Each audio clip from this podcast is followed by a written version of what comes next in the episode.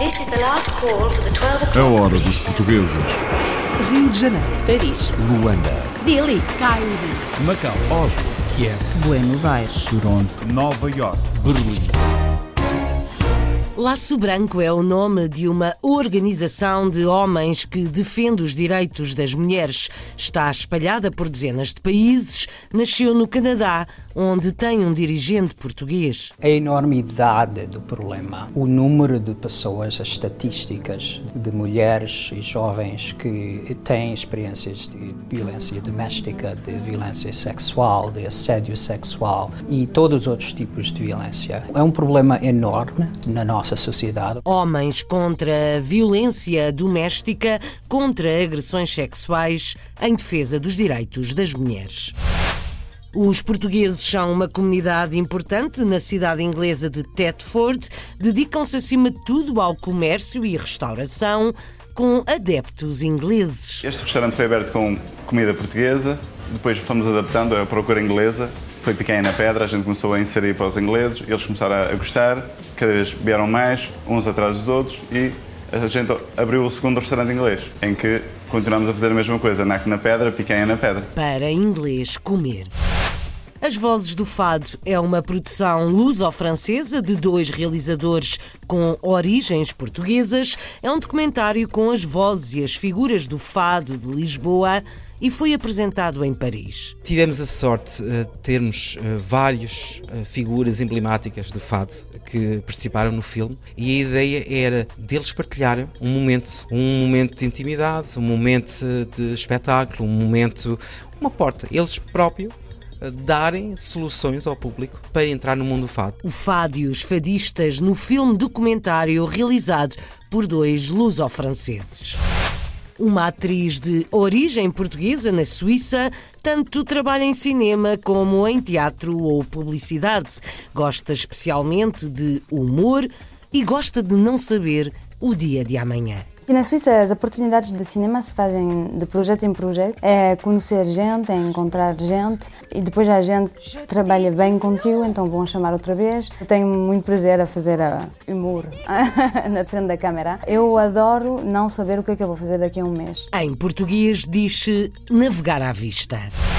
A eleição da Miss Portuguesa na África do Sul é uma festa em que se fala português e se mostram novos talentos no design de roupa. Este ano está muita flor, está na moda. Ah, eu pensei, deixa-me fazer uma coisa com, com cores vivas. Agora faz a festa da flor aqui da Madeira, em, em Parais. Também deu-me muitas ideias para fazer os vestidos com muita flor. Um estilista na África do Sul com origens madeirenses.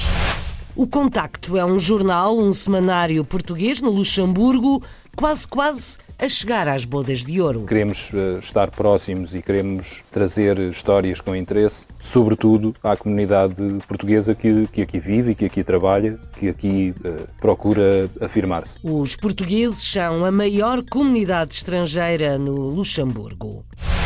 A solidariedade com os refugiados em Bruxelas leva muita gente a abrir as portas de casa para dar abrigo a quem não tem nada. Perdi a conta, sinceramente não sei. Às vezes levamos quatro, hoje vamos levar só dois pela primeira vez. Thank you, merci beaucoup. I come from Ethiopia. Eu venho da Etiópia. Estou há muito tempo na Europa. Cheguei há dois anos. Esperamos pelas famílias.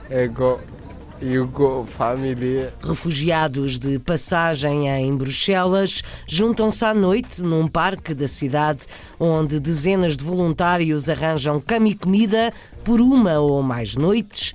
Há portuguesas a ajudar. This is the last call for the 12 o'clock British Airways flight VA412 Começamos com solidariedade na América do Norte e vamos à Bélgica, onde muitos voluntários acolhem refugiados nas suas casas.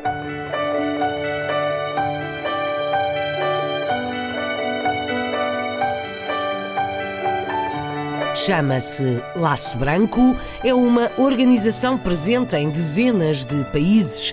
Foi criada no Canadá por homens que defendem a igualdade de género, o fim da violência doméstica contra as mulheres.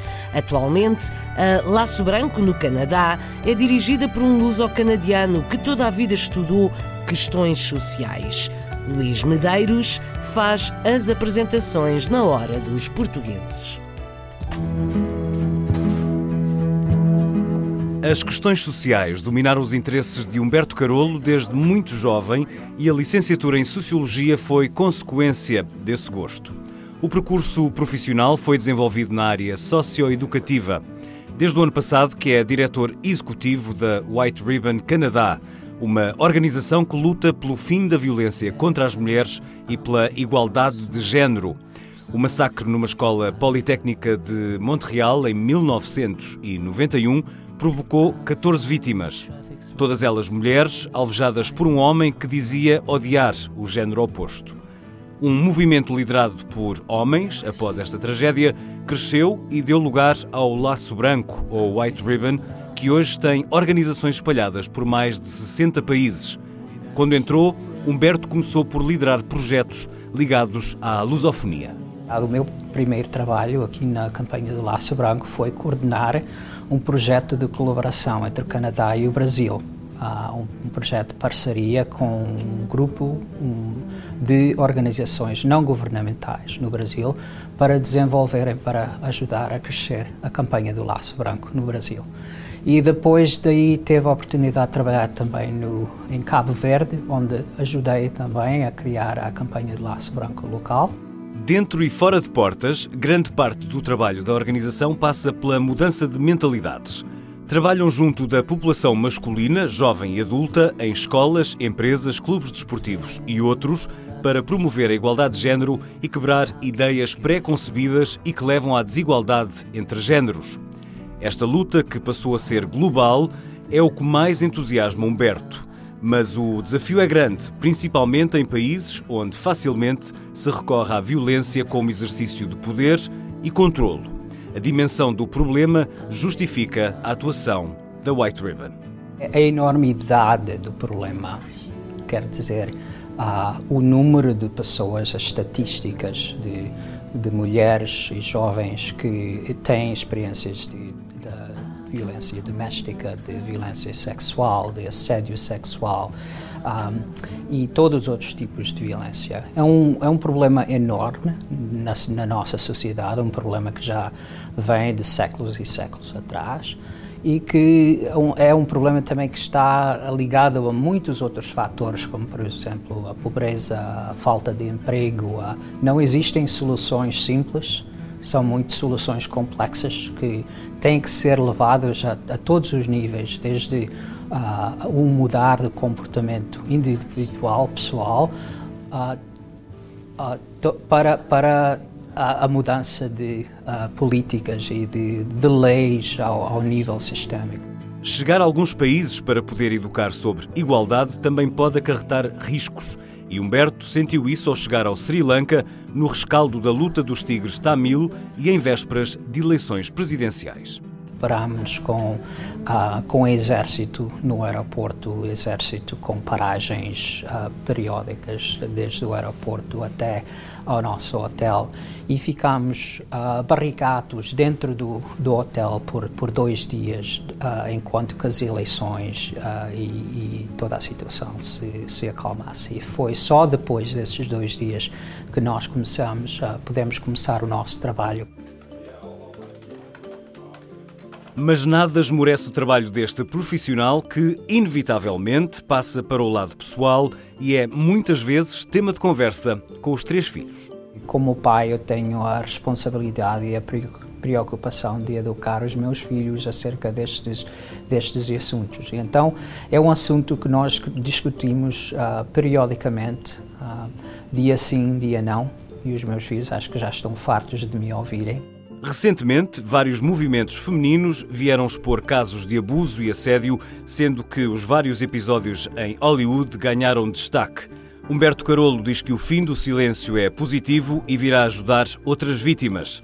Ele vai continuar a ostentar o laço branco com orgulho e a lutar por um mundo cada vez menos violento e mais igual. Homens de laço branco juntos na defesa do fim da violência doméstica contra as mulheres e pela igualdade de género.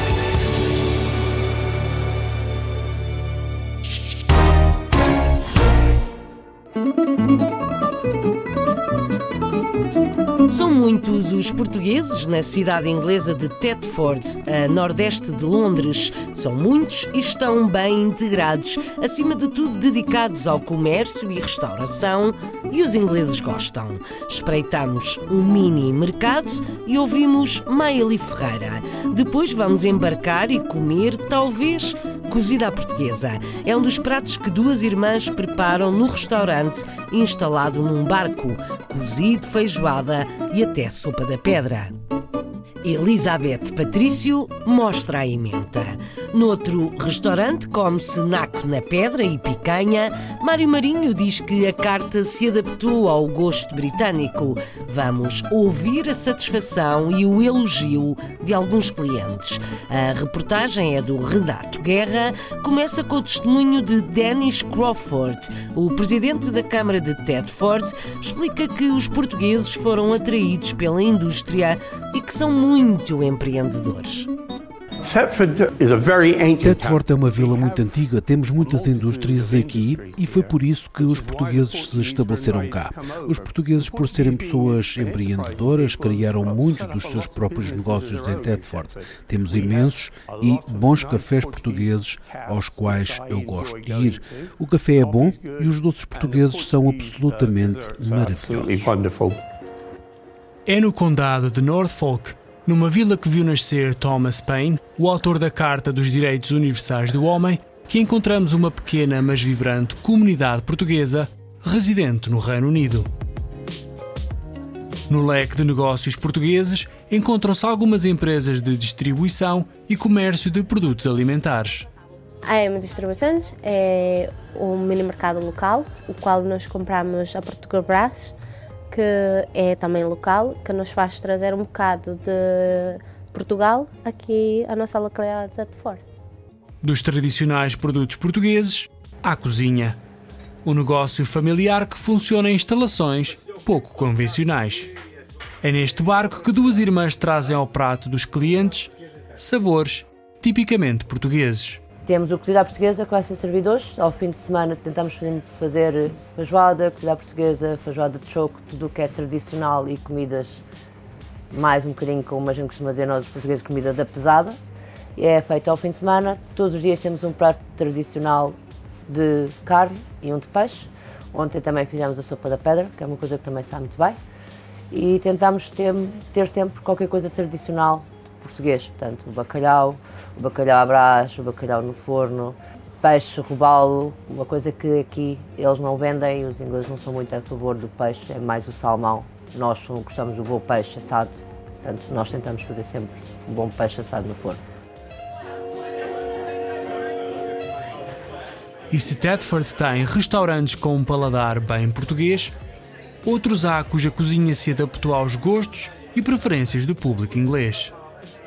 Este restaurante foi aberto com comida portuguesa, depois fomos adaptando a procura inglesa. Foi pequena na pedra, a gente começou a inserir para os ingleses, eles começaram a gostar, cada vez vieram mais, uns atrás dos outros, e a gente abriu o segundo restaurante inglês, em que continuamos a fazer a mesma coisa, naco na pedra, picanha na pedra. Hoje é uma ocasião especial. Estes dois estão noivos. Procuramos um lugar para vir comemorar com um grupo de amigos e este sítio pareceu-nos ideal. A comida é fantástica e estamos a adorar. Nós procuramos o melhor restaurante em Tedford. Este apareceu, lemos todas as opiniões e eram todas fantásticas. Não estamos desapontados de todo. É lindo. E o que é que acha do bife? Absolutamente delicioso. Obrigada. Muito bom. Recomendo-o a toda a gente. Em Thetford, integração é a palavra de ordem. Uma vila em que a comunidade portuguesa se estabeleceu, desenvolveu negócios e se integrou. Vivem alguns milhares de portugueses nesta cidade inglesa onde a língua portuguesa até foi incluída no currículo escolar.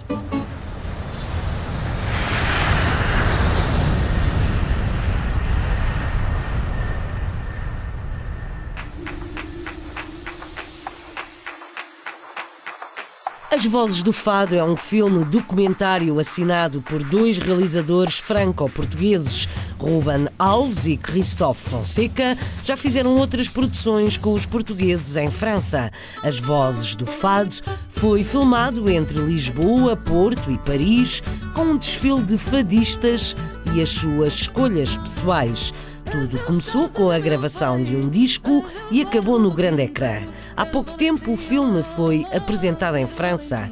Vamos ouvir as explicações de Ruben Alves e de Christophe Fonseca. A reportagem para A Hora dos Portugueses é de Carlos Pereira. Perto dos Campos Elíseos há uma agitação lusitana junto de um dos cinemas de Paris. Christophe Fonseca e Ruben Alves, ambos lusodescendentes, apresentaram em antestreia francesa o filme As Vozes do Fado. O filme integrou a semana do cinema estrangeiro em Paris e, por isso, antes de começar a projeção, houve a intervenção do embaixador de Portugal, do conselheiro cultural e diretor do Instituto Camões, assim como dos dois realizadores. Que eu estava a fazer um projeto uh, que eu aceitei para a Universal França, fazer um álbum dedicado à Amália com a nova geração de fadistas. Fiz, fiz, fiz para a Universal e de repente estava com estes fadistas todos a gravar no estúdio da Amália, Valentim de Carvalho e tudo. A ideia da nossa produtora Imagina é sempre de fazer ações transversais. E então pensámos no CD, numa obra, numa obra de arte uh, feita por Vils, homenagear a, a Amália, e claro que esta aventura tinha que se acabar com um documentário. Como, como se diz que o fado acontece, eu disse ao Christophe, que o Christophe é o realizador com, comigo nesse projeto, Christophe Fonseca, que ele está habituado nesta forma de documentário que eu não estou, sou mais de ficção. Uh, eu disse, pá, vamos ver o que acontece, vamos, e, e depois, pá, não pode ser assim, temos de ter uma cona. E então ele estava com coisa super preparado, super trabalhado e tudo, como ele sabe fazer, porque eu não, não sou dessa área de documentário. E eu disse, pá, esquece isso, vamos ver o que é que acontece, vamos com eles e vamos ver. Então, mas foi super interessante este trabalho e este percurso por, eh, por Lisboa e não só, porque fomos a outros sítios também. Lisboa, Porto e Paris foram o cenário do filme e conta com a colaboração de Marisa, Ana Moura, Carlos do Carmo, Camané, Mísia, Ricardo Rodrigues, Carminho, Gisela João, Raquel Tavares e muitos outros fadistas portugueses. Tivemos a sorte de uh, termos uh, várias figuras emblemáticas do fado que participaram no filme e a ideia era deles partilharem um momento, um momento de intimidade, um momento de espetáculo, um momento, uma porta. Eles próprios eh, darem soluções ao público para entrar no mundo do fado. Eu só pedi, levem-me a um sítio que representa para vocês uma coisa importante hum, de fado. Não vamos dar uma definição do fado. Não há definição de fado. Cada um tem a sua própria definição. Nós, nossa missão era unicamente dar uh, portas, caminhos uh, a quem conhece já o fado e a quem nunca ouviu falar de fado. E hoje em dia há uma nova geração que está a se interessar para o fado.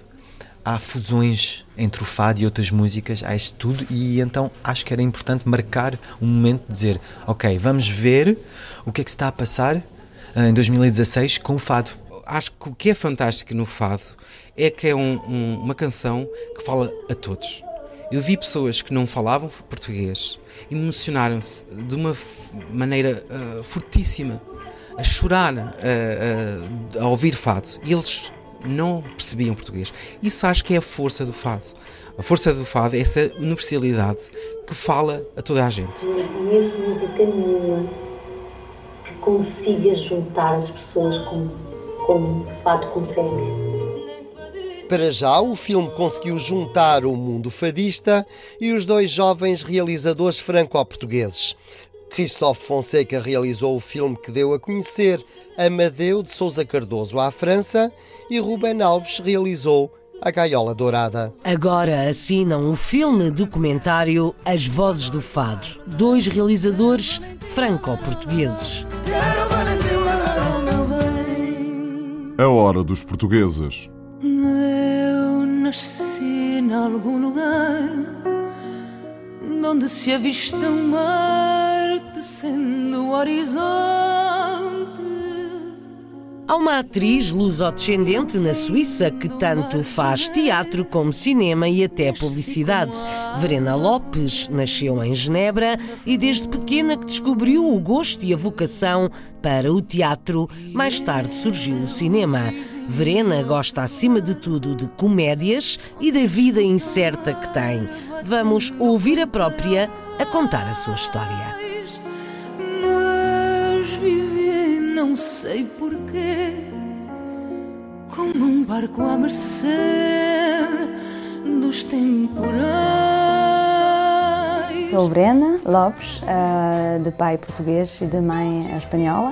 Eu nasci em Geneve e descobri o mundo artístico muito cedo, quando, tinha 5 anos.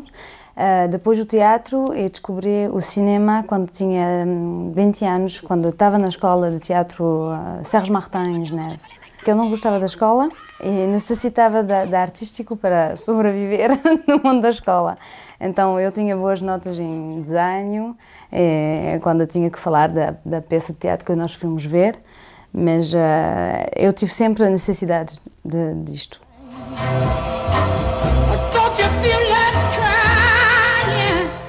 A minha primeira experiência profissional foi quando eu tinha 14 anos. Era uma peça au BFM à la Jonction, que era Barbe Bleue, com a companhia 100% acrílico. Eu fazia uma religiosa e depois fazia numa festa a gente que dança. E foi uma experiência ótima e hum, quando tinha 18 anos que tive que escolher o que, é que queria fazer, decidi de entrar na escola de teatro. Em 2017 fiz um, um pequeno filme de aprovação da estrada, é, era sobre o álcool quando a gente conduz. Eu gostei muito de trabalhar neste spot de prevenção porque eh, eu acho importante que o cinema pode ajudar a dar estas mensagens assim e eh, foi uma uma ocasião de encontrar os, os dois são dois realizadores e já me chamaram para outro trabalho e acho que bom fazer eh, outros e vai ajudar a, fazer mais encontros. É assim que, que funciona aqui. E na Suíça as oportunidades de cinema se fazem de projeto em projeto, é conhecer gente, é encontrar gente é, e depois a gente trabalha bem contigo, então vão chamar outra vez. Há uh, alguns castings, é assim que eu encontrei a Mónica de Almeida para fazer a série Desapiaua e depois a, a Pissaribá. Eu tenho muito prazer a fazer a humor na, à frente da câmera, mas uh, gosto também de jogar várias coisas, coisas sérias também. Queria fazer mais cinema, mas eh, cá na Suíça é um bocado mais difícil porque o mundo é um bocado pequenino. Uh, trabalhei dois anos em um programa social com 40 jovens em dificuldade e durante sete meses escrevíamos uma peça de teatro com eles.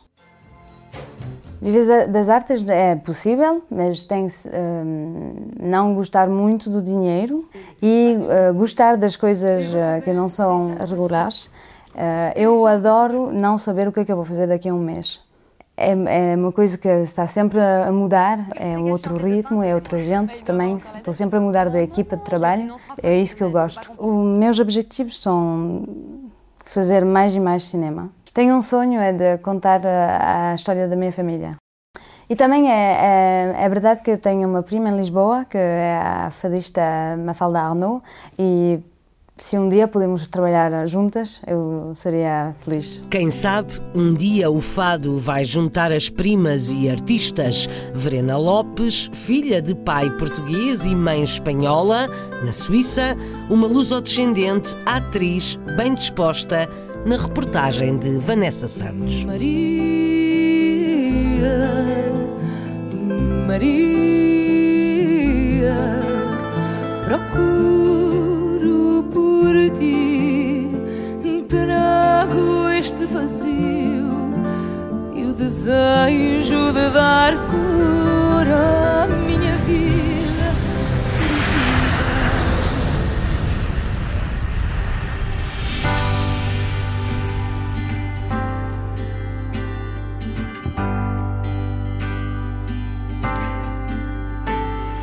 Com muita cor e elegância, a eleição de Miss Portuguesa na África do Sul. O evento funciona como ponto de encontro entre portugueses e novos talentos na moda.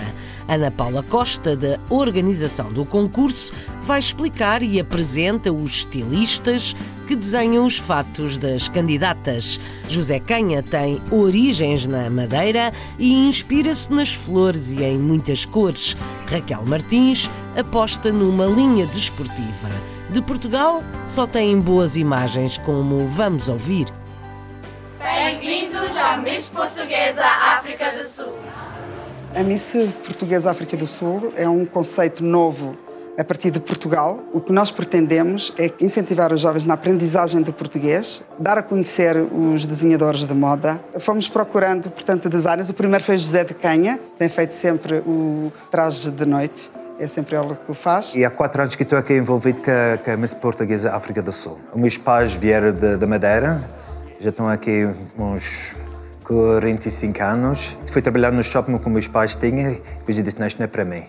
E sempre gostei de roupa, sempre gostei de desenhar, e depois disse assim, que gostava de ser uma estilista. A Raquel foi uma jovem que tinha acabado o curso dela de design numa escola aqui em Joanesburgo.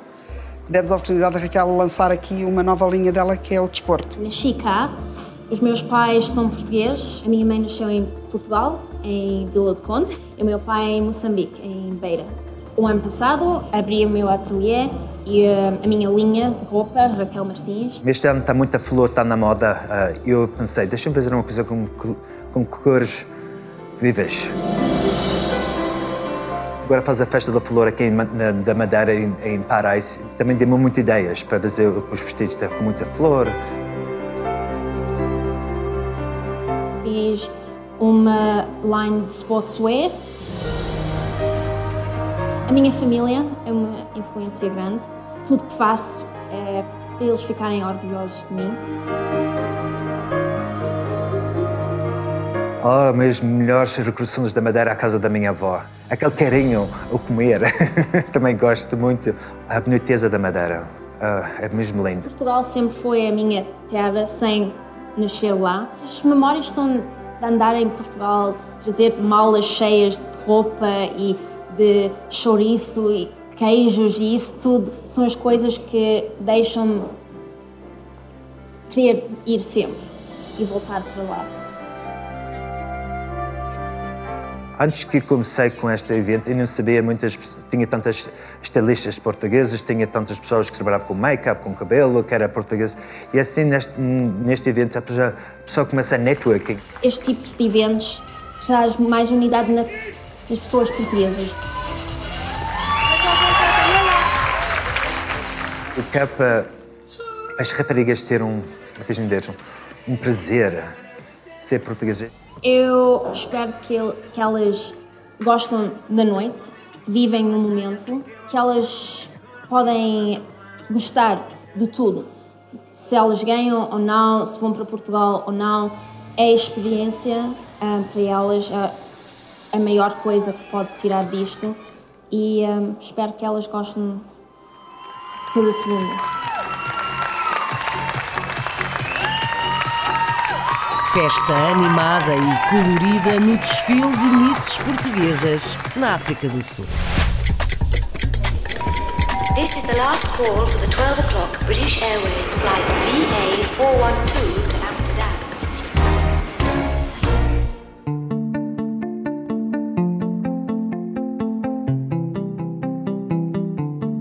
Contacto é o único jornal português em papel no Luxemburgo. É um semanário e está quase quase a celebrar as bodas de ouro. Trata notícias de cá e de lá, mas acima de tudo informa sobre a comunidade portuguesa, que é a mais numerosa entre os estrangeiros no Luxemburgo.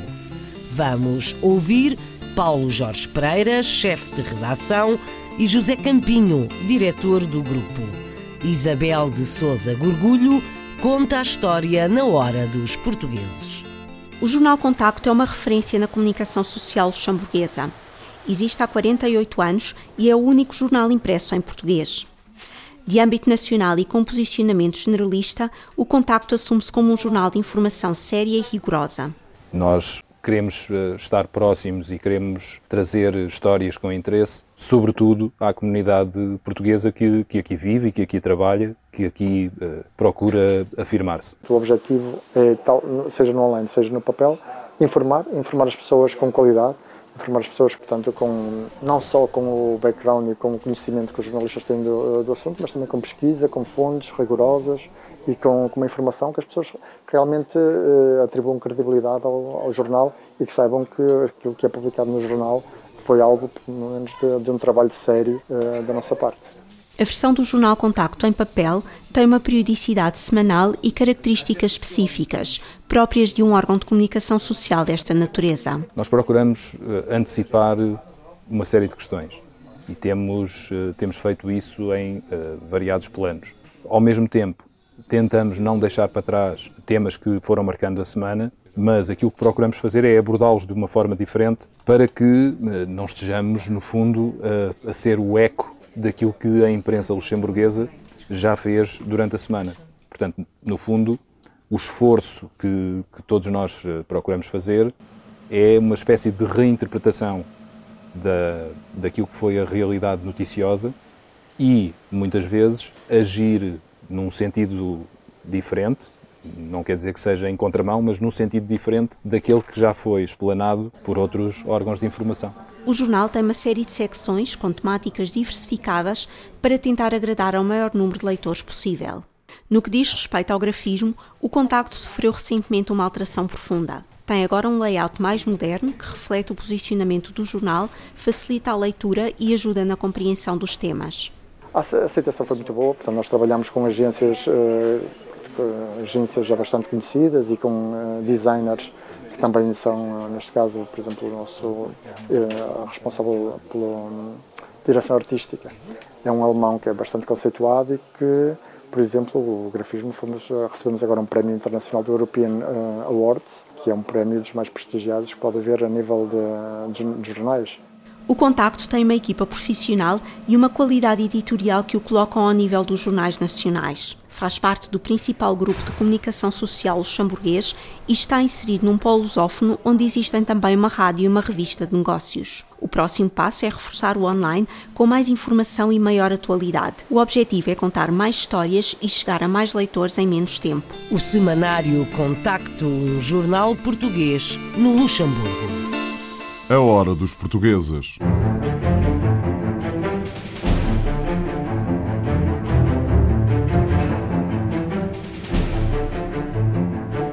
É o grande drama humanitário deste século.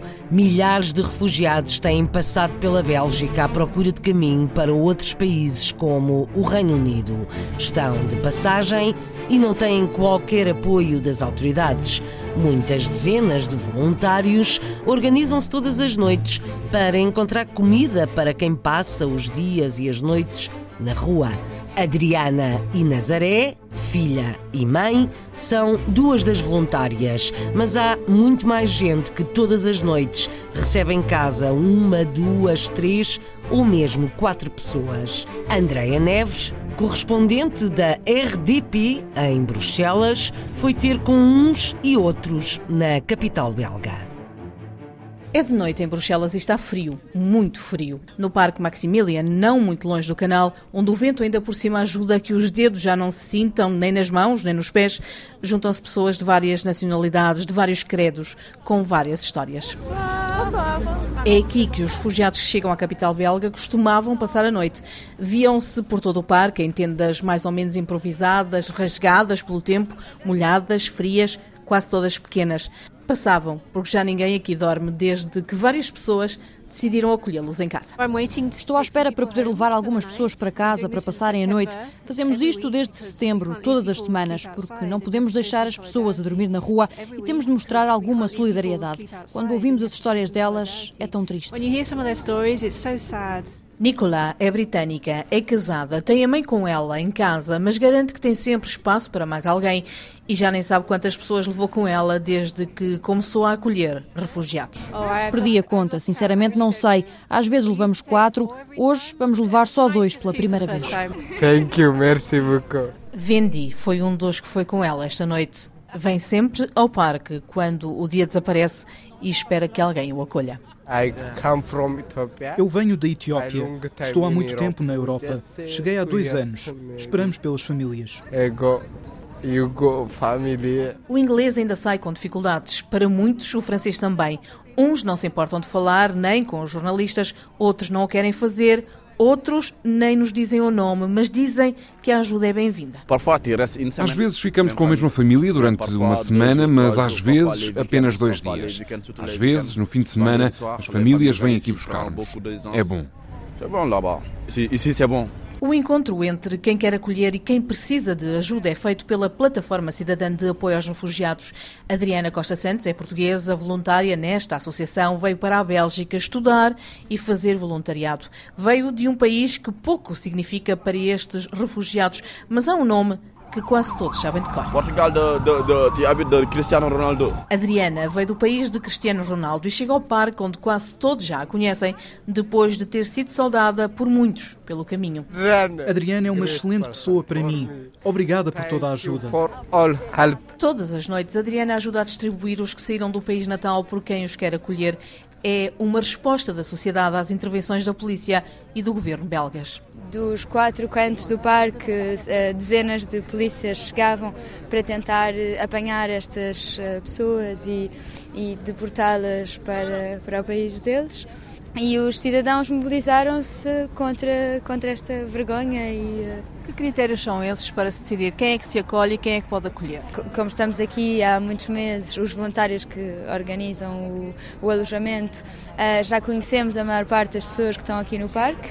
Uh, as pessoas que, vêm, que acabam de chegar são acolhidas normalmente por famílias que já acolheram mais vezes e que por isso conhecem melhor o, o sistema e que podem um, introduzir uh, os, os, novos, os que acabam de chegar. E a mesma coisa se passa ao contrário, as novas famílias que vêm ao parque para alojar pela primeira vez alojam pessoas que nós já conhecemos e que já foram alojadas várias vezes. E quem são, afinal, as pessoas que acolhem, que decidem dar abrigo a quem fugiu de casa, deixou muito para trás e não têm onde ficar. Velhos, novos, uh, apartamentos de estudantes que se organizam para alojar alguém no, na sala, uh, casais jovens com filhos pequenos, pessoas idosas que, que têm recordações de, durante a Segunda Guerra Mundial de alojar judeus que estavam em fuga. Um, não, há, não posso dizer que haja um perfil de todas, da, da esquerda, da direita, politicamente. São humanos. Humanidade, portanto, parece tão simples. Espera-se umas horas e o parque fica vazio. Os últimos a sair são mesmo os voluntários, depois de terem feito o encontro entre quem quer ajudar e quem precisa dessa ajuda. Saem tarde, com frio, mas com uma certeza. Todas as noites uh, o parque está vazio quando nós nos vamos embora. Thank you, merci beaucoup. A solidariedade sem nacionalidade na Bélgica, o apoio aos refugiados que estão de passagem. Exemplos para ouvir na hora dos portugueses.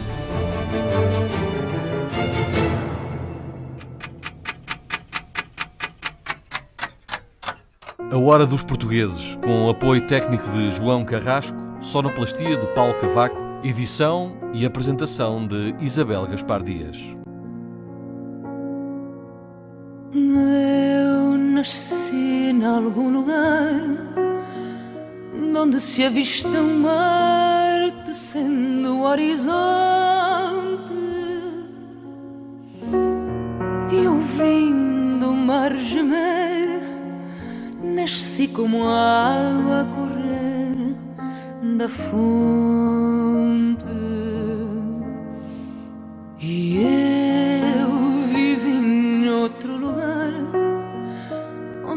escuta o mar batendo contra o cais, mas vivi não sei porquê, como um barco à mercê dos temporais. Eu sei que o mar não me escolheu, eu sei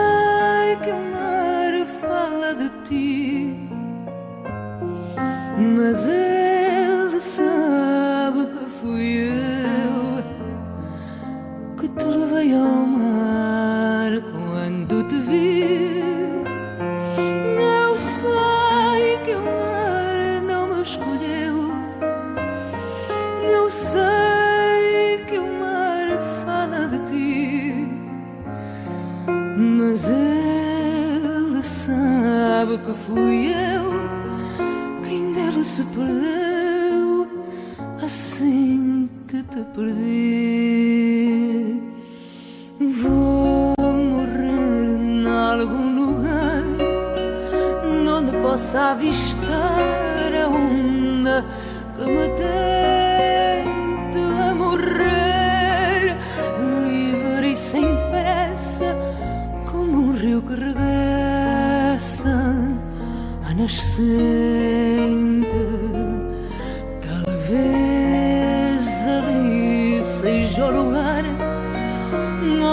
posso afirmar que me fiz mais uma.